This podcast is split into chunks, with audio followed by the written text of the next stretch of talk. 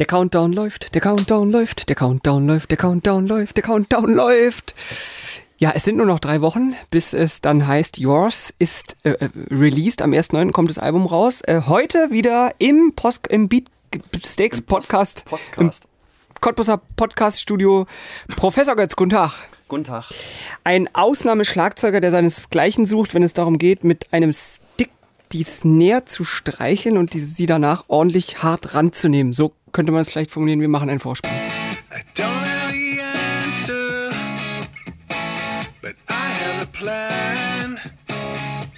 Ich dachte, ich umschreibe auch ein wenig mal die Tätigkeit, die du dort am dein Schnarrseitentrommel. Stimmt, Schnarrseiten. Es war ein großer, vielen Dank für alle eure Kommentare übrigens, gerade bei YouTube. Der Schnarseitenteppich ist, also, da hast du ein neues Wort.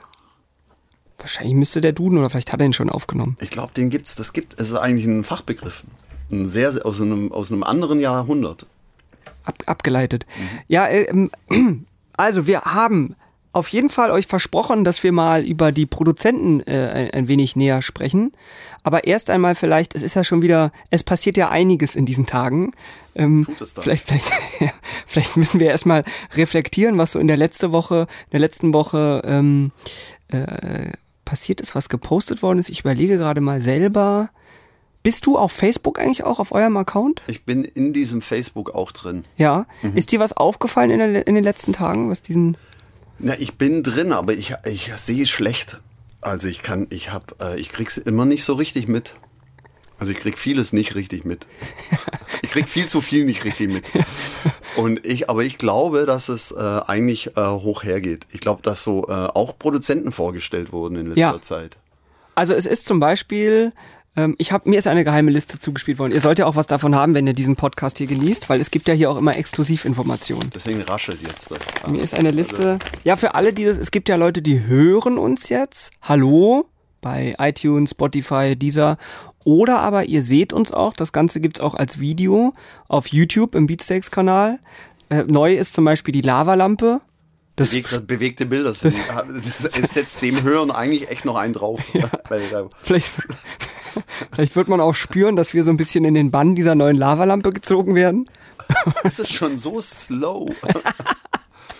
Das Jack liegt auch noch da. Das, ist, das ja liegt eh auf dem Tisch. Viel. Ein Stoffjag, es liegt da immer. Also ich habe eine Liste mit Produzenten, die an diesem Album mitgewirkt haben. Es ist ja ein massives Album geworden. Es, ich bin in den Genuss gekommen, mal jetzt reinhören zu. Ich habe noch nicht alles gehört, aber ich konnte schon so ein bisschen reinhören. Es sind ja wahnsinnig viele Tracks erstmal. Es sind, früher sagte man da ja Lieder zu. Es sind für unsere Verhältnisse viele Lieder.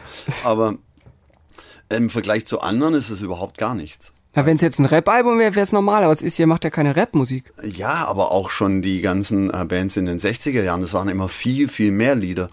Und dann äh, gab es die 70er Jahre, wo dann immer so Progressivrock gespielt wurde. Da waren es zwar weniger Lieder, aber die, an, also die, aber die, die gingen dafür über zwei Stunden zum Teil. Bei Grateful Dead war es so, dass man ja dann die Platte während des Liedes umdrehen musste, weil ein Lied gar nicht auf eine Platte ging. Wie, da hat man die Schallplatte im Lied umgedreht? Im Lied musste man die umdrehen. Also das Lied wurde so langsam ausgefadet auf Seite A und wurde dann wieder eingefadet auf Seite B, wo es ungefähr aufgehört hat. Das war ja nicht so digital. Und dann, wo es ungefähr aufgehört hat und da ging es dann weiter im Lied und da hat man eigentlich auch kaum einen Faden verloren. Da brauchte man aber auch eine Lavalampe, um auf jeden Fall so ein Album zu genießen. Das war ja auch so Lavalampenmusik. ich glaube, über 20 Lieder sind drauf auf dem Album. Ja, 21. Oder? Mhm. Das ist schon, passt das auf eine es ist ja, okay, wenn es digital ist, ist ja eh wurscht. Kann man auch heutzutage kann man 80 Songs auf ein Album packen? Ich weiß nicht, wie das digital ist. Ich glaube, auf einer CD ist das immer noch so 74 Minuten oder sind es mhm. 80 Minuten oder so? Die CD ist 74 Minuten lang, habe ich mal gehört, weil der Erfinder ja. der CD, irgend so ein klassisches Stück ist genau so lang. Ja, genau. Beethoven sonst wie so. Und der, so. Rest, äh, der Rest bei einer CD ist alles total willk ist alles willkürlich bei einer CD 16 Bit ist willkürlich, das 44 ist so ein komischer Stand, Standard, ja. auf den sich auf den sich irgendjemand, die Industrie, ein Kartell, da, es wurde ein Kartell gebildet und die haben sich auf irgendwas geeinigt, was gar, qualitativ gar nicht mal so geil ist und haben gesagt, aber so machen wir es, weil so ist es für uns am besten mhm. und seither ist es. Und dann haben sie gesagt, das ist viel geiler, klingt es als alles andere, was auch gelogen war und dann haben sie es eingeführt und jetzt wird es bald wieder ausgeführt. Ja, im Prinzip ist die CD außerhalb von Deutschlands ja schon weg. Ja. Der Vorteil war, glaube ich, damals, dass wenn du die Schallplatte ansprichst, dass es ja bei der CD keine Mecha keinen mechanischen Abrieb gibt.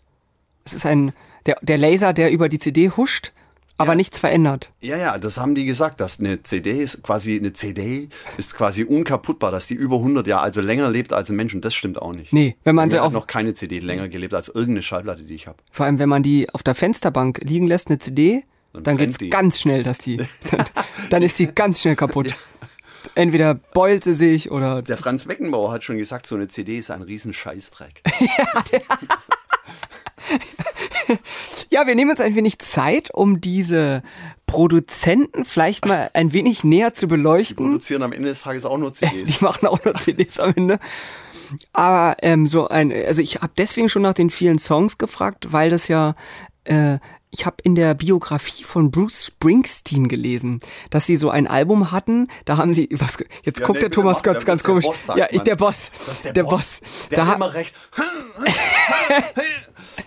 da habe ich gelesen, dass ich glaube, es war das dritte oder vierte Album. Darüber seid ihr ja eigentlich schon hinweg, aber das war so ein Album, da hat er sich selbst und seine ganze Band und alle haben sich verloren, weil sie so massiv Material angehäuft hatten, dass sie am Ende nicht mehr wussten, wohin der Kopf stand, haben irgendwie im Tonstudio monatelang nachts immer, weil es billiger war zu mischen nachts, haben da irgendwas gemischt, haben nach Wochen festgestellt, es ist nur Müll oder wussten nicht mehr, wo es vorne, hinten, oben, unten. Und, kennst du sowas? Äh ja, also dass man äh, Zeit vergeudet. Mhm. Ja. Das kenn, ja, auf jeden Fall kennen wir das. Aber jetzt mit den 21 Songs, das war schon auch irgendwie ganz praktisch, weil jetzt, wenn man, also wir, wenn wir mal immer so elf Songs und bei elf Songs ist halt jetzt von uns in unserer kleinen Welt, da wird nicht so, also gut, dann macht man halt elf Songs und jetzt bei 21 Songs war es so, dass einfach die es, es, äh, es konnte, man konnte sich ein bisschen mehr ausleben. Und so ein Song, der vielleicht nicht so ganz reingepasst hätte sonst, hat diesmal besser reingepasst, weil so viele Songs nicht reingepasst haben. Und deswegen war es auch nicht egal, ob es reinpasst oder nicht. Und das war irgendwie ganz, ich, also es war, äh, hat gut getan. Sind Songs das hat Spaß gemacht. Durchgeflutscht, wo gar nicht alle wussten, dass der da dabei ist? Also es kamen auf jeden Fall ganz am Schluss noch äh, zwei Songs, äh, die niemand mehr auf der Uhr hatte und die dann einfach noch, oh ja gut, dann haben wir halt doch noch fertig gemacht. Nee, Deichkind haben einen Text dazu geschrieben, ist das ja, machen, müssen wir auf jeden Fall machen und dann so kam es halt eins zum anderen. Und das sind doch auch ganz kurze, ne? Also ich weiß jetzt gar nicht, wie viel wir schon darüber. Reden wir über die Produzenten. Reden wir über die Produzenten. Reden wir über die Produzenten. Ja sind ja, ähm, also als ersten habe ich jetzt hier auf dieser ähm, Geheimliste äh, Sepalot. Sepalot ist. Ist es überhaupt richtig ausgesprochen oder sagt man Seppalot? Ich würde sagen Seppalot. Seppalot. Seppalot. Ich habe immer das Gefühl, das ist so ein bisschen, kommt von Sapperlot. Was ist Sapperlot? Sapperlot nochmal ist so also. wie verflucht nochmal ja. oder so Heiland Zack oder also. ja. Also sowas ist das. Ja. Und Seppalot, vielleicht, weil er Sebastian heißt. Hm. Polanski. Und äh, Seppalot ist äh, DJ in einer äh, Hip-Hop-Band namens Blumentopf. Ach. Und Münchner. Ah, gibt's Blumentopf eigentlich noch? Nee, ne? Ich habe keine haben, Ahnung. Haben die nicht ich irgendwie? Bin, ich habe Blumentopf, ich habe Blumentopf nicht wirklich verfolgt.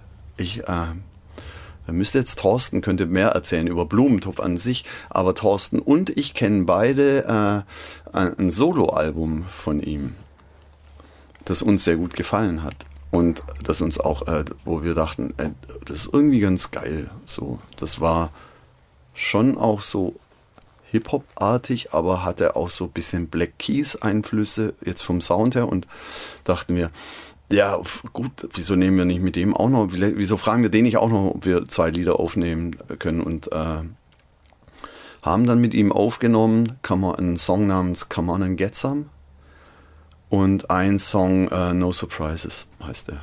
Also wir haben zwei Songs mit ihm produziert. Seppalot kam äh, nach äh, Berlin, hat uns aufgenommen, hat dann die Files, wie man das nennt, so die Audiodaten, äh, die digitalen, mit nach München ge äh, äh, genommen, hat die durch einen Fleischwolf gedreht und mit allerhand äh, brisantem Zusatzmaterial versehen, hat es durch, umgerührt wie man äh, so schön sagt, wenn man, das ist so ungefähr, dann, das ist ungefähr so, wie wenn man sagt, man ist der DJ, der querbeet durchs Gemüsebeet auflegt.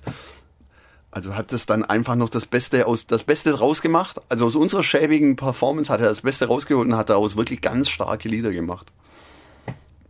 Was macht der? Also ein, Produzent, haben wir in der letzten Folge, übrigens alle Folgen sind ja, fünf Folgen sind schon online. Fünf Folgen sind online, falls, falls das das erste Mal ist.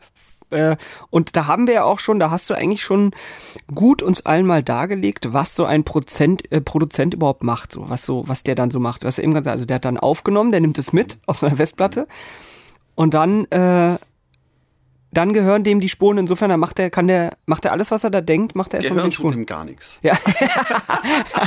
ja der. Nee, aber der hat die Spuren und er kann einfach sagen, okay, äh, ich will den zweiten Refrain nicht so lange, mach den kürzer oder ich will den Break, äh, den würde ich gerne anders machen, das mache ich mit einem Drumcomputer oder oh, ich höre da noch einen Chor oder ich höre Handclaps, ich höre Percussion, ich höre ba, ba, ba, ba, ba, und er baut das alles rein und dann kommt ja wieder die Band ins Spiel und sagt, ey, das finden wir total geil, was du gemacht hast. Mhm. Oder, mh, hm, oh, finden wir jetzt nicht so geil. Und bei äh, war es, äh, fanden wir es total geil, was er gemacht hat. Er hat bei Surpri äh, No Surprises, bei einem Lied, das hat er ähm, so ungefähr geht, jetzt vom Beat hat er einfach einen anderen Schwerpunkt gelegt. Also hat den Beat. Er hat den Beat verändert. Er hat den Beat, er hat den Beat nicht verändert, weil das Schlagzeug ist dasselbe, aber er hat andere Schwerpunkte betont durch Sachen, die er noch dazu gemacht hat. Oder die er zu uns gesagt hat, die sollen wir noch dazu machen. Wir haben dann noch Claps aufgenommen, um das so ein bisschen galerenmäßiger klingen zu lassen. Ja, und das fanden wir eigentlich alles total geil, was er so vorgeschlagen hat. Und dann äh, hat er uns das wieder geschickt, wir haben es abgefeiert und dann ging es zum Mischen. Ach so, also da habt ihr nicht mehr dann nochmal hier zurück, also ist jetzt so, manchmal ist ja so Feedback-Runde und dann kannst du da nochmal und Nee, eigentlich das, was er gemacht hat, haben wir gesagt, das ist total geil. Können wir bei dem anderen Lied noch eine Gitarre aufnehmen? Haben wir noch eine Gitarre aufgenommen und dann äh, äh, das war's. Äh, das andere Lied, On and Get Some, war einfach ein Lied, da wussten wir nicht so richtig, ja, ist es das jetzt oder es war ein bisschen zu dolle auf, äh, wir haben es ein bisschen zu rockig gemacht und Arnim dachte aber, ah, okay, ich habe das aber das Demo mit der Ukulele gemacht und es war nicht ganz so rockig.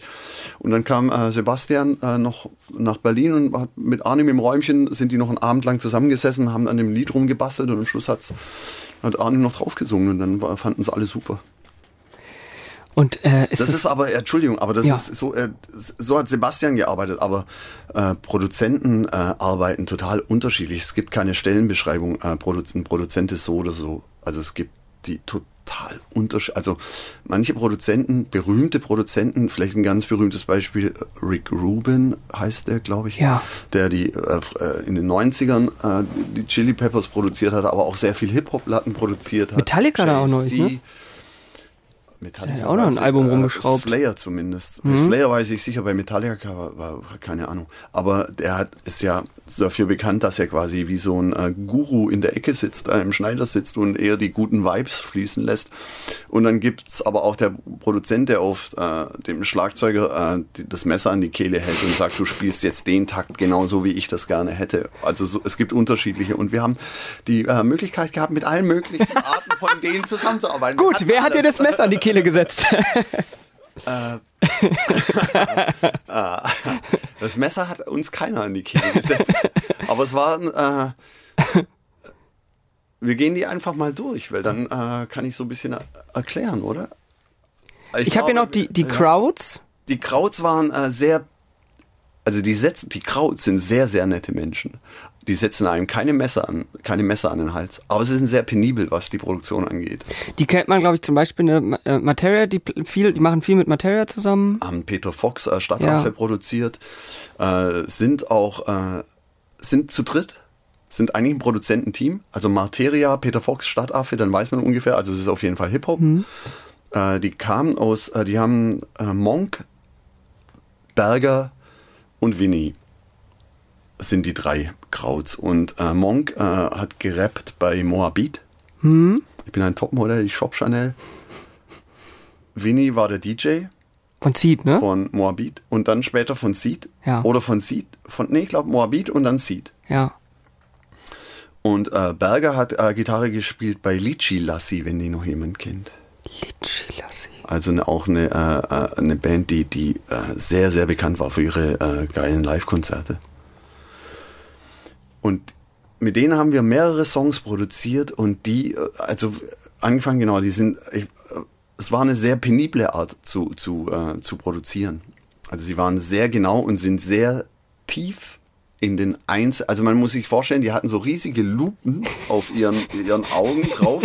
Und da haben die Augen haben auch riesengroß ausgesehen, wenn man die von der Ferne angeguckt hat. Als und Musiker fühlt man sich wieder. Mit den Augen, mit diesen lupenartigen, galertartig gefüllten großen Augen sind die mitten in den Ton reingegangen und haben den Ton von allen Seiten untersucht und haben gesagt, da sind mir zu viel grau-grüne Anteile drin. Ich würde den eher magenta einfärben oder bisschen mehr Cyan und dann äh, boosten wir das aber noch dadurch und könnt ihr noch mal äh, Berger könnt ihr nicht noch mal gucken, ob ihr da noch eine andere Gitarre da ist. Der Hallanteil ist mir um zwei Prozent. Also es war eine sehr detaillierte Art zu arbeiten. Und es ist echt krass. Also es, die, die Aufnahmen mit den Krauts basieren, sind zum großen Teil basieren die auf Live-Aufnahmen oder auf Proberaum-Demos oder auf einem Demo bei L auf der Stirn, das, das Arnim in seinem im Räumchen, in seiner geheimen Kammer äh, aufgenommen hat, auf das wir dann dazu gespielt haben. Und äh, die waren, und sowohl bei der Live-Aufnahme, als also es wurde alles mit einer mit der großen Lupe angeguckt und äh, nochmal neu arrangiert und dann sehr genau gesucht, okay, welcher Klang könnte da noch dazu passen. Bei L auf der Stirn war es auch, okay, guck, hör dir mal den Refrain an, wie wäre das, wenn das Sample noch dazu laufen würde? Ja, das Sample kriegen wir aber nicht. Ja, das, aber wir können ja, aber hör dir doch mal die Akkorde an. Dann, wir könnten das mit den Akkorden spielen und dann haben wir die Akkorde aufgenommen. Es kamen auch so quasi so DJ-Vorschläge. Also dann, ich könnte mir vorstellen, dass unter dem Beat das Sample läuft und dann, okay, also was sind das für Akkorde bei dem Sample, blablabla, haben wir uns hier raus und, und so, äh, so hat man da gearbeitet. Also sehr genau und ich finde, ich finde, das klingt, es klingt äh, sehr nach, ich finde, es klingt total geil. Also es klingt total nach Champagner. Es klingt, äh, es ist, es klingt nach High-End und es, äh, es es äh, deckt irgendwie alles ab, was es so, also es ist, es ist echt fett, würden diese, also fett hätten fett die, so. hätten die Hip-Hopper vor zehn Jahren gesagt. Also das ist auf keinen Fall wack, aber es ist fresh. fresh. es klingt echt krass gut. Also ich glaube, wir klangen noch nie so, äh, so, äh, so ausproduziert wie bei den, äh, wie bei Songs mit den Krauts. Ist es schwierig als Band, das, was du jetzt beschreibst, klingt ja erstmal so ein bisschen, als würde man wie so ein, weiß nicht, wie so ein Goldfisch in so einem Glas da sitzen und die gucken von oben rein und sagen immer, ach guck, jetzt schwimmt er da lang und schwimmt er da lang. Und als Band spielt man ja eigentlich eher so einen Song. Ist es schwierig dann auch, wenn man so eher äh, zu diesen Beats-Produzenten kommt, die ja wirklich in der Lage sind, eine Bassdrum nochmal dreimal zu zerschneiden und neu umzubauen? Ja, die Kraut sind ja nicht blöd. nee, die, die, geben einem gar nicht das Gefühl, der Goldfisch zu sein, weil die in der Live-Aufnahme, in dem Moment, wo jemand kreativ sich an seinem Instrument äh, austobt, sehr, sehr äh, motivierend auf einen einwirken und sehr anfeuernd und auch sehr viel äh, Support geben für das, was man gerade sich äh, aus den Fingern saugt oder zurechtspinnt oder was einen gerade an Eingebungen überkommt. Also die sind da total motivierend, überhaupt nicht äh, dass ich das mit diesem, mit der Lupe, das war eher so, habe ich manchmal das Gefühl, so kriecht man dann, wenn man sich den Song nachher anhört, in den Klang rein und denkt, ah, die Hi-Hat ist ein bisschen zu so und ein bisschen zu wenig so können wir noch, wenn man das noch so äh, da außen rumfahren und beim Kreisverkehr nochmal links gehen, dann könnte das eher so klingen und das wäre dann und dann wird es auch meistens geil, weil äh, in, in der Detailversessenheit spürt man auch die Liebe dazu. Aber es ist dann schwer vielleicht auch für andere Songs, wenn man sich erstmal daran gewöhnt, dass man so selbst bei einer Snare nochmal quasi zehn kleine Knöpfe hat, um den Klang nochmal zu optimieren. Ja, aber weil wir eine unheimlich schlaue Band sind, haben wir ja genau gewusst, welche Songs wir mit den äh, Krauts produzieren wollten und haben andere, bei denen es eher so auf laissez-faire und oh, ein falscher Ton, wie geil ist das denn, ankommt, äh, äh, dann mit anderen produziert. Wie viele Songs mit den Krauts habt ihr gemacht? Weißt du, 27 sicher. 27, 27 von 21 das ist ja eine ganze Menge, ja. Ich weiß das nicht mehr genau. Ich Aber mehrere oder nur einer? Ja, oder? mehrere. mehrere. Hm. Und wer ist Brezel Göring? Brezel-Göring ist die, äh, die äh, eine Hälfte von des Berliner Duos Stereo Total. François Cactus und äh, äh, Brezel Göring ergeben zusammen äh, Stereo Total. Und äh, Brezel hat zwei Songs produziert, 40 Degrees und äh, Velo Solex. Und äh, François äh, singt. 40, Entschuldigung, 40 Degrees ist schon draußen, ne? Kann man, 40 könnt ihr schon, draußen, Velo Solex mhm. kommt dann noch. Und auf Velo Solex hat äh, François äh, gesungen, zusammen mit Arnim, und sie hat auch den Text geschrieben. Also wir kamen quasi mit Velo Solex und einer, mit, der, mit, mit, mit den Akkorden und hey, das wäre ein Lied und das ist die Gesangsmelodie und äh, wie können wir das spielen und wie könnte man das, so wie wir spielen, hat sich sehr nach einer so ein bisschen einer verstaubten Hardrock-Nummer angehört. Ja, Was ja auch nicht schlimm sein muss. Ja, ja aber es war irgendwie so. äh, der Brezel meinte, wieso, das hört sich doch so nach Moped an und nach Scooterfahren und so. Hört euch mal den Song an, so könntet ihr den Song spielen. Und dann äh, den Song angehört, ja stimmt, so könnte man es auch spielen. Also gar nicht so, sondern eher, eher so ein bisschen schmaler, als so breitbeinig und ein bisschen halbstarker als jetzt so äh, Muskel-T-Shirt. Eher so. Ja. Und äh, dann kam Brez und, und dann François, ja, über was soll ich denn, ja, von, von was soll es handeln? Und Brez, äh, ja, für mich hört sich das so nach einem, äh, nach einem Motorroller, nach einem Scooter an. Und ja, und, äh, und dann so, ja, und dann soll es noch davon, genau mit dem Scooter und es soll irgendwie gegen die AfD sein und äh, gegen die Rechten auf jeden Fall und gegen die Nazis und genau, ja. Und dann, ein politischer und, Song. Und dann hat François ein, ein und leicht muss es sein. Es darf auf keinen Fall schwer sein. Und dann hat François, und dann hat François, ich glaube, eine Stunde dann gar nichts mehr gesagt und hat nur so vor sich hingekritzelt. Und rauskam dann ein Text, der davon handelt, dass äh, äh, der Ex-Freund auf einem Velo Solex, was sowas, ein, wie sowas ähnliches ist wie ein Fahrrad mit Hilfsmotor, zu seiner Ex in die Ortschaft Ex fährt und dabei, äh, um ihr zu gestehen, dass er Scheiße gebaut hat und dass sie wieder zurückkommen so, soll zu ihm und dabei äh, am Haus von der Brigitte Bardot, bei dieser äh, möchte gerne Rechten, äh, bei der damals sehr hübschen Frau, die äh, jetzt irgendwie so komische politische äh, vorbeikommt und äh, noch kommentiert, die bei ihr klingelt und sie ist nicht da, aber die ist ja eh eine dumme Pute. Und dann äh, weiter sich aufmacht zu seiner äh, Ex, nach Ex mit dem Velo Solex. Und Breze Göring hat äh, komplett anders produziert wie, wie die Krauts. Also bei den, wenn bei den Krauts äh, 50 Spuren äh, äh, im Einsatz waren, dann Breze Göring kam mit einem 8-Spur-Kassettenrekorder in unseren Proberaum, hat äh, vier Mikrofone aufgebaut und hat gesagt, so, jetzt äh, können wir ja das Lied spielen. Ihr seid zu fünft in der Band. Ja, wobei Arnim später gesungen hat. Also okay. Also um die Inst also Schlagzeug ein Mikrofon, Gitarre ein Mikrofon, Orgel, Peter eine Orgel ein Mikrofon und Thorsten ein Mikrofon. Und dann haben wir das Lied gespielt, Velo Solex und hat gemeint, ja, hört sich doch gut an war doch ganz geil. Und dann, ah nee, da ist ein bisschen viel äh, Bass auf dem Gitarrenmikrofon zu hören. Dann hat er seine Lederjacke über das Mikrofon an der Gitarre gehängt, damit der Bass nicht so in die Gitarrenmikrofon reinblättert. Und dann haben wir es nochmal zweimal gespielt. Hat er gemeint, das war doch ganz gut. Und jetzt wisst ihr ja, wie das Gerät funktioniert. Da könnt ihr ja den anderen nochmal alleine einspielen. Dann brauche ich ja nicht mehr da zu sein. Stopp, stopp, stopp, stopp, stopp. Du bist unser Produzent, du sitzt hier in Aufenthaltsraum, du bleibst hier, bis wir es eingespielt haben. Haben wir das andere Lied eingespielt? Also, ja, war, war ganz gut.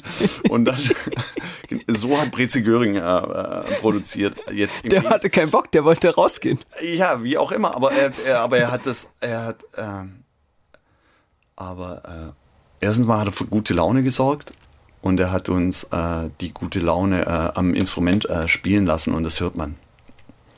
Und das war genauso wichtig. Und er wusste schon, wo das Mikrofon im Schlagzeug genau hin muss, damit alles zu hören ist. Und so. Er, er hatte schon, also er hat Erfahrung mit der Produktionsmethode und hat das auch äh, ausgespielt ein Mikrofon für ein Schlagzeug. Mhm. Wo packt man das denn da hin? Äh, das zeigt auf die Schnarrseitentrommel und ist äh, ungefähr 5 cm äh, rechts von der Bassdrum aufgebaut. Zwischen der großen Trommel unten, Bassdrum? Also wenn der Schlagzeuger, für die an den Fernsehgeräten, ja. wenn der Schlagzeuger so spielt, dann zeigt das so. Ah. Und dann darf man aber da nicht so ein großes Becken irgendwo in der Nähe haben. Nee, und auch die Tom wurde abgebaut. okay. den brauche ich nicht mehr, dem Licht. Also, also eher ein, ein minimalistischer Produzent, könnte genau. man so sagen. Ja. Das, ja. Aber so wie du erzählst, ja wahrscheinlich ein wahnsinnig cooler Typ, um irgendwie ein bisschen so Vibes mitzunehmen und sagen, ja komm, es geht darum, Spaß zu haben, das hört man. Total cooler Typ und äh, auch äh, explizit in seinen Ansichten. Also jetzt nicht so, dass äh, es nicht, es ist nicht alles scheißegal, aber äh, auch äh, der Musiker hat auch Verantwortung für seine Darbietung und das ist ja irgendwie dann auch, also wir sind jetzt irgendwie auch schon alt genug und, und jetzt spielt halt mal das Lied. Also ist auch so ein bisschen dann so jetzt, also ist auch ein bisschen, jetzt zeig mal, was ihr drauf habt. Mhm. ist ja auch, also ist aber auch gut, oder? anspornend. Ja. Also fand ich irgendwie cool.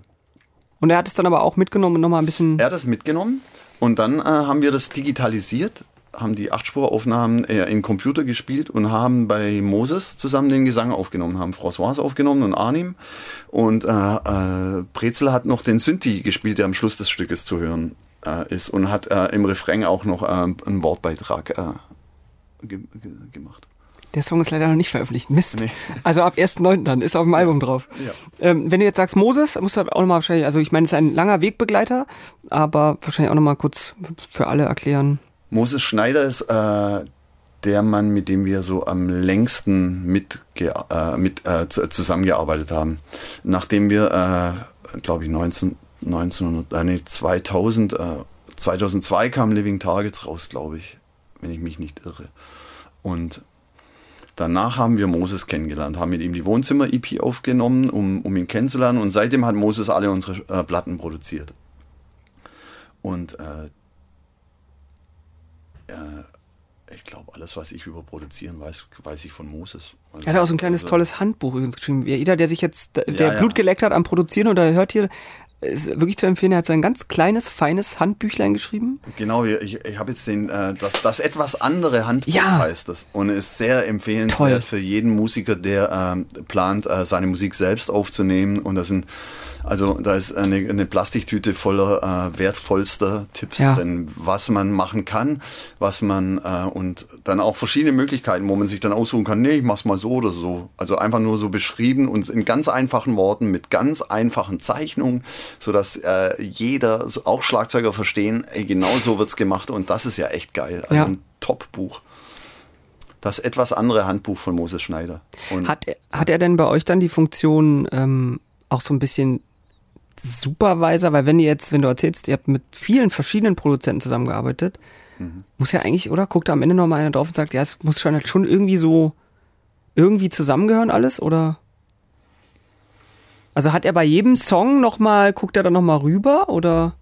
Nee, er hat nicht bei jedem Song nochmal rüber geguckt. Wir haben so ein bisschen, unser Plan war, äh, Steven Street zu fragen, ob er am Schluss alle Songs mischt um so einen roten Faden zu haben. Wer ist Steven Street ist dann, das kommt, da kommen wir dann zu. Steven Street ist, äh, hat seinerzeit die Smiths produziert und Blur und äh, oh. ist ein Hammer äh, englischer Produzent und Mischer und äh, Gitarrist und was weiß ich nicht alles. Der hat auch mitgemacht bei unserer Platte. Der war eher so dann am Schluss das Korrekturrädchen, aber irgendwie dann auch doch nicht. Und Moses auch, ich glaube, so Brezes-Aufnahmen haben wir dann ja auch zu Moses äh, genommen. Es gab einen Song, den wir mit den Krauts aufgenommen haben, wo wir äh, mit dem Schlagzeugsound, da, also mit der Lupe im Schlagzeugsound hingen. Und da kam dann Moses ins Spiel und hat, ey, nee, so rum könnte man könnte man es machen und so und hat uns da quasi auch wieder geholfen. Also Moses war zumindest äh, geistig sowieso, wenn er jetzt mal persönlich nicht da war, glaube ich, immer da, weil den jeder von uns so ein bisschen mit sich rumträgt. Was, was wurde, also, hm, mhm. was hätte wohl Moses gesagt an dieser Stelle? Ist so, also da ertappe ich mich und glaube, ich bin nicht der, der Einzige, der sich dabei ertappt, ja. äh, zu fragen, hm, was würde Moses jetzt wohl sagen? so. Naja, also, weil der schon wahrscheinlich dann, so wie es anhört, ne, prägt dann Sound. Der prägt richtig euren Sound auch mit. Ja, weil er, äh, ich glaube, niemand kann äh, Bands besser live aufnehmen als Moses Schneider. Und das ist, äh, das ist echt krass wie, wie gut er das kann. Und, und es ist auch krass, wie gut er eine Bandchemie versteht und eine Bandpsychologie versteht und weiß, jetzt ist der richtige Zeitpunkt und nicht in fünf Minuten und lieber noch eine Stunde warten und äh, eine rauchen und dann machen wir es nochmal richtig. Also er hat ein tierisch gutes Gespür, er hat einen Sack voll Erfahrung, einen Sack voll Ideen und äh, was, also ist ein total klasse Typ. Umso länger wir über die Aufgabe des Produzenten sprechen, umso mehr wird ja deutlich, dass das sind auch wahnsinnig, naja, sagen wir mal, psychologische Aufgaben, ne? Ich glaube, dass 80 Prozent bei einem Produ Produzentenjob ist die Psychologie. Die Band einfach irgendwie. Die Band zu nehmen, wie sie ist. Die Band zu verstehen, wie die komisch kommunizieren, weil das ist ja ganz seltsam, wie Bands miteinander kommunizieren. Das, äh, das schnallt man ja als Außenstehender vielleicht gar nicht so, weil das ja, ja, man ist halt immer dann fünf Tage die Woche im Proberaum und da, der, der Bassist merkt, wenn dem Gitarristen die Nasenflügel flattern und aber jemand anderes sieht sowas ja nicht. Da kann er auch die Stimmung immer ganz schnell umschlagen, oder? Also wenn so Sachen, das ist wie eine Ehe zu fünf, wenn dann irgendwie plötzlich etwas, was seit Jahren schon kultiviert worden ist. Ja, und dann, äh, du hast mich böse angeguckt. Nee, ich hab den nicht böse angeguckt. Der Klassiker, also so die ganze Zeit. Und, und, und bei den Produzenten ist, glaube ich, 80 Prozent, ja, ist, glaube ich, Psychologie. Weil es geht ja auch darum, immer das Beste aus denjenigen dann rauszuholen. Und noch die richtige Soundidee dazu zu haben und so und so weiter und so weiter. Ich empfehle euch da sehr auch die, die Folge, ich glaube, äh, Peter hat da sehr viel von erzählt, äh, das Verhältnis zweier Gitarristen zum Beispiel in einer Band. Ja, das ist schon, das ist schon äh, genug für einen Mann. Und dann ist noch ein Schlagzeuger dahinter. und da reicht dann, er hat, glaube ich, gesagt, das reicht der Satz, dass man irgendwie sagt, so, ich habe das Gefühl, irgendwie ist heute lauter, von Gitarrist zu Gitarrist auch oder so. Und dann zu sagen, es ist dann der Satz, der, der dann das fast zum Explodieren bringen kann, ist zum Beispiel dann, äh, komisch, ist aber eigentlich so wie immer. Genau. Weil du dem anderen ja damit sagst. Komisch ist aber eigentlich so wie immer. Und beides ist gelogen. Ja. Beides ist gelogen bam. und dann boom. ja. Und beides meint äh, eigentlich, kannst du mal die Fresse. und da muss man als Produzent sagen, vielleicht gehen wir erstmal nochmal einfach alle eine rauchen an der frischen Luft. Ja, und also dadurch, dass Moses uns so gut kennt, ist, ist der, der sieht das ja schon so kommen wie wir. Auf der Liste. der Schlagzeug wieder. Ja. okay, noch fünf Minuten, noch vier, noch drei. Jetzt können wir weitermachen. so auch. Ah, ja, klar. Vergehen eigentlich auch Tage, wenn ihr aufnimmt, weiter, wo, wo man einfach nicht zustande kriegt? Ja. Wie Fall. geht man denn damit um? Es muss ja schon das. Brez hat mal gesagt, na, ihr sitzt auch gerne hier im Aufenthaltsraum und, und, und klopft Sprüche, ja? Und ich so, ertappt. naja, manchmal ist auch irgendwie dann, geht es einem echt halt also geht es einem besonders gut oder auch mal halt nicht gut und dann wird sowas äh, beredet. Also. Aber das heißt, ihr habt einen Aufenthaltsraum direkt neben eurem Proberaum? Ja. Das ist ja Fluch und Segen wahrscheinlich. Genau. Das ist äh, Blackout. ja. In jeder Situation sofort, euer oh mal eine rauchen. Der Aufenthaltsraum. Früher hieß es immer, äh, jetzt erstmal eine rauchen, jetzt machen wir kurz Aufenthaltsraum. Und wer sagt dann, komm jetzt, wir müssen mal wieder, oder? Habt ihr euch da eingespielt? Ich mein, Unterschiedlich, aber verrate jetzt nicht. Aber äh, es gibt schon welche, die sagen, ah, lass mal nochmal. Und die anderen, nö. Wir jetzt noch zehn Minuten absitzen, dann haben wir es geschafft. nee, Quatsch. Auf der Liste hier steht noch Pierre Baigori. Oder Baigori. Äh, ähm, Pierre? Pierre auf jeden Fall. Pierre Krajewski glaubte ich zu wissen. Ich weiß es aber nicht, aber es ist Peter Fox. Ja. Peter Fox oder auch äh, Mitglied von Seed. Ja, einer von drei Seedsängern. Auch ein wahnsinnig talentierter Typ, wa? musikalisch. Ja, talentiert würde ja bedeuten, der hat noch viel vor sich. Hat er wahrscheinlich auch. Ja. Aber er hat ja auch, hat schon, auch schon viel, erreicht. Ja. Also ist eigentlich schon äh, im ist ja eigentlich Brunftzeit. Hm. Nee, ist eigentlich, also so, also ist ja eigentlich äh, krasser, ja, auf jeden Fall ein krasser Typ. Hm. Der hat ein Lied äh, produziert auf der Platte. Das Lied heißt Filthy Crime. Und äh, er kam zu uns im Proberaum und äh, Einfach so? hat mit uns das Lied eingeübt. Ja, wir haben ihn jetzt vorgespielt, er hat gemeint, ja, okay, hat er Bock drauf. Mhm. Und äh, hat, kam zu uns im Proberaum, wir haben zwei Tage mit ihm geübt und na, ja, hier die Bridge könnte kürzer sein. Nee, die Strophe ist so gut. Nee, lass das nicht so lange machen. Ich sehe das eher als ein kurzes, knackiges Lied. Das war so seine, äh, nö, da müssen wir keine Kunst machen, nicht so einen elends langen C-Teil machen. Da war so ein C-Teil, der so. Was ist ein C-Teil vielleicht für alle? C-Teil ist, äh, heißt, glaube ich, äh, klassisch die Middle Eight. Also Strophe, Refrain, Strophe, Refrain, C-Teil, Schlussrefrain. Oder nochmal Strophe. Das ist dann, wenn, wenn. Das ist eine mögliche Art. Und wenn dann irgendwie mal eine Gitarre. Der Beat geht plötzlich weg und die Gitarre spielt was. Ein, ein Solo kann ja. ein C-Teil sein, da ändern sich mal kurz die Akkorde. Also es ist musikalisch oft was anderes. Und äh, sollte dann äh, nach so im Format Rock ist es dann acht Takte lang. Also bei den Beatles ging das acht Tag, Takte lang. Und genau, das nennt sich der C-Teil. Mhm. Also A-Teil ist Strophe, B-Teil Refrain mhm. und dann wäre das der C-Teil. Gibt's aber nicht jedes, jedes, nicht jedes gibt's auch. Also bei Grateful Dead, wo die Plattenstücke dann über den, also da gab's noch viel mehr Teile, aber, aber je, also es muss ähm. auch nicht jedes Lied, die geilsten Lieder sind ja die, die ohne C-Teil auskommen. Was ist denn so ein Song? Wo es nur A, B. A, B?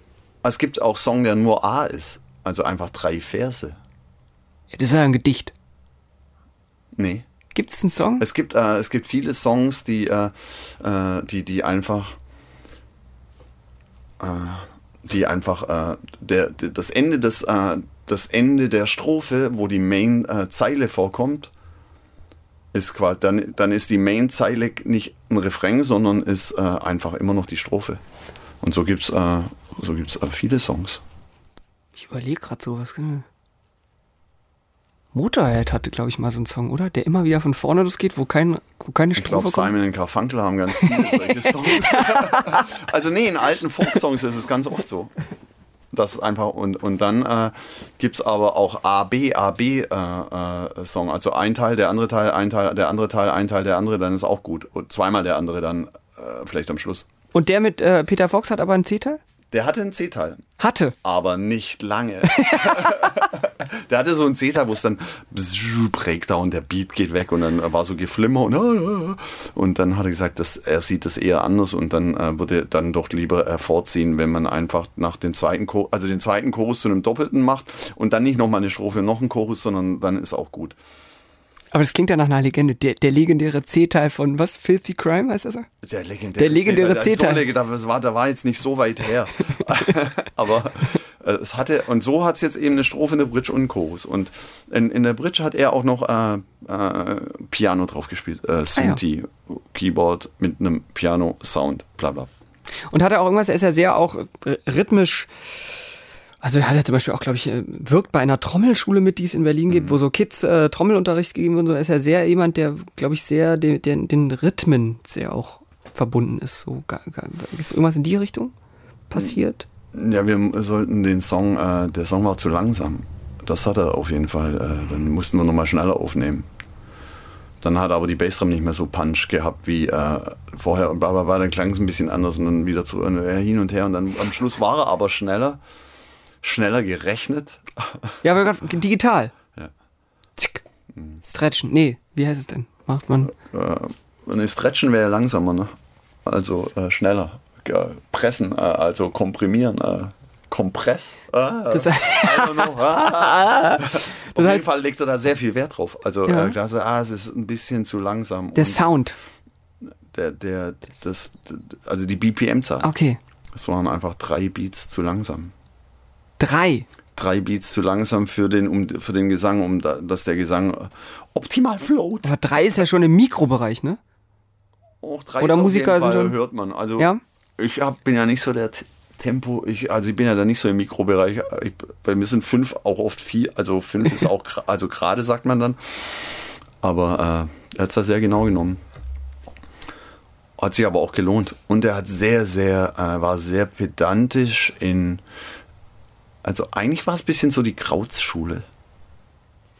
Kennen die sich, die arbeiten auch zusammen? Ja, die, äh, die Krauts haben ja auch Peter Fox äh, Ach so, Stadt, Stadtaffe ja. produziert und es war eher so die Art auf der Seite des Tennisfeldes. Mhm. Äh, stehen die beiden. Auf der anderen Seite steht Brezel Göring. Brezel Göring schlägt auf der anderen Seite auf und die, aber dann der Return kommt detailliert ins linke Eck gesetzt von Pierre und, und den Krauts.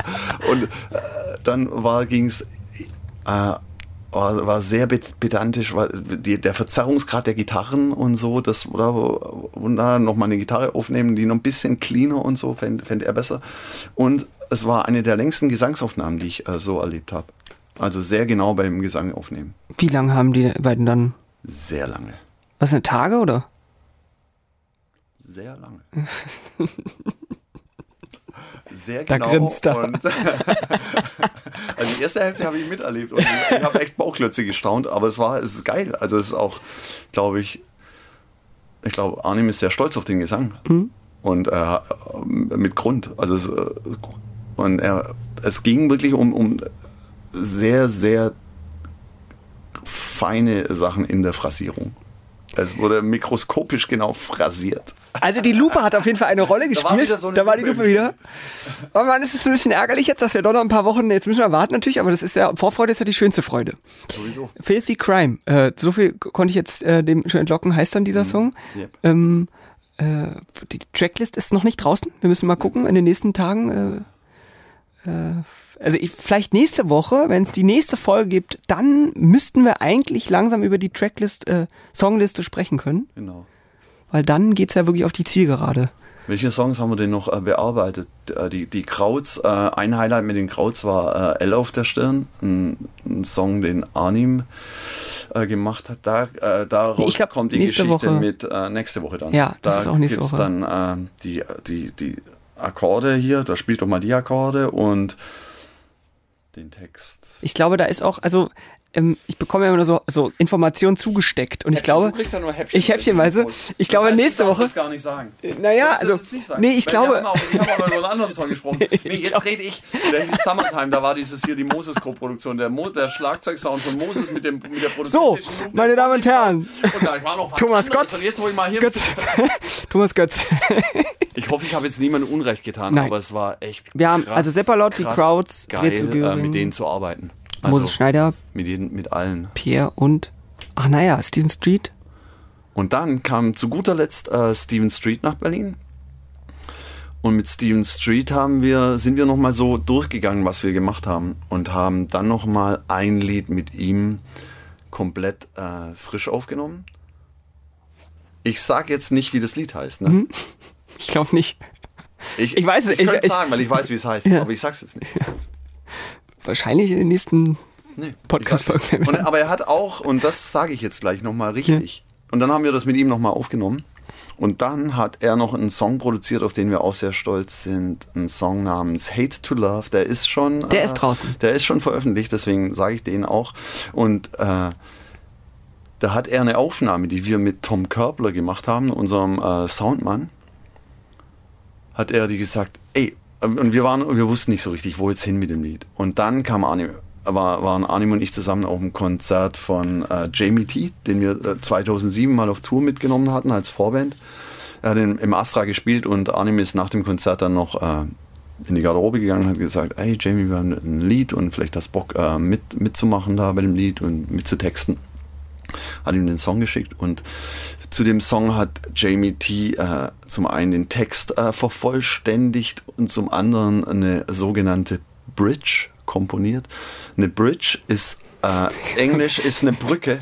Ich bin zu lang, oder? Das nein, nein, nein, nein, nein. Ich musste nur, ich habe gerade überlegt, ob es jetzt eine A2 oder eine B1 oder eine Bridge, wie man es nennt. Weil ja, das ist eigentlich jetzt, das ist jetzt vielleicht es ist auch nochmal ein Teil, der in einem Lied vorkommen kann, meistens kurz vorm Chorus. Und eine Brücke leitet immer von einem Teil in den anderen Teil. Also man hat eine Strophe und dann kommt der Refrain und man will aber nicht ansatzlos rein, sondern will nochmal kurz äh, an Seitenstreifen ranfahren und dann äh, direkt auf die linke Spur und dann, dann so solche Teile nennt man Bridges und äh, Brücken und sowas hat äh, Jamie T komponiert und äh, Steven Street wiederum hatte schon mit Jamie T zusammengearbeitet und die beiden verstehen sich auch richtig gut. Und was heißt das? Die können. Die, die mögen sich einfach. Also die, die haben äh, schon gerne, ey, Mr. T und, äh, okay. und, die waren gleich per Du, äh, sagt man bei uns. Das gibt's bei denen ja nicht. Aber egal. und den Song hat äh, Steven Street dann äh, produziert und er wusste genau, was, äh, was ähm, okay, alles klar, das machen wir dann so. Okay, du, ey, äh, in eurer Aufnahme ist die Bridge noch nicht drin, du musst äh, nochmal die Bridge für, für, mich trommeln. Und zwar so, wie Jamie T sie arrangiert hat und bababababab und hat es so. Und dann hat er mit äh, Arnim den Gesang dazu aufgenommen. Äh, Jamie T hat am selben Tag in, in England äh, seinen Gesang aufgenommen und äh, Steven Street hat es dann so zusammengepackt. Wo wohnt der? Äh, auch in London. Okay. Und so hat äh, Steven, das war so äh, der Main-Track, den äh, Steven Street produziert hat. Und ich finde, das hört man auch äh, man hört deutlich seine Handschrift. Das könnt ihr euch schon anhören. Den ja, Song könnt ihr euch schon den anhören. Den kann man sich schon anhören. Steven Street hat aber auch nicht nur den Song produziert und auch nicht nur Polychore produziert. Ah, oh, habe ich den. hat man ja nicht verstanden, den Song. Nee. und er hat auch ganz viele äh, Songs auf der Platte gemischt. Denn äh, was wäre ein guter Produzent ohne einen brillanten Mischer? Und was wäre Steven Street ohne Steven Street? Deswegen hat Steven Street dann gleich gemischt, was er produziert hat. Und, äh, und hat wahrscheinlich die Hälfte der Platte äh, ministriert, äh, gemischt äh, und der andere geile Typ, der die andere geile Hälfte der Platte gemischt hat, äh, heißt Philipp Hoppen, liebevoll Filsen genannt und sitzt in Berlin und ist genauso krass wie der Steven Street und hat die andere Hälfte gemischt und deswegen äh, gibt es die Platte dann so, wie sie ist. Abgefahren. Äh, Thomas Götz. Krass. Äh, ich, ich glaube, die bisher längste Podcast-Folge, aber zu, nein, zu, um Gottes Willen, nein, zu Recht, vielen, vielen Dank für diesen wahnsinnigen Einblick in diesen Kosmos. Es ist, ne, es ist ja wirklich abgefahren, wie viel Leute und wie viel, also, es ist ein, ein Stück äh, ähm, eurer Lebenszeit, die da wirklich in so ein Album, das ist ja krass. Also was da alles mit reinspielt. Ja, und das Geile ist, dass es sich die meiste Zeit nicht wie Arbeit anfühlt. Am 1.9. kommt Yours. Bis dahin zelebrieren wir die Vorfreude. Prost Kaffee. Prost. Vielen Dank. Bis nächste Woche. Nächste Woche platzt ja die nächste Bombe. Ich kann ja noch nicht viel verraten, aber hat man mir zugesteckt. Du weißt, du ich, weißt ja schon, du weißt, weiß du weißt ja, also nee, ich weiß gar nicht. Bis nächste Woche. Vielen Dank, dass ihr zugehört habt. Äh, iTunes, äh, YouTube, überall dort findet ihr YouTube auch ein Video dann dazu. Ähm, äh, jetzt auch mit Lavalampe. Vielen Dank.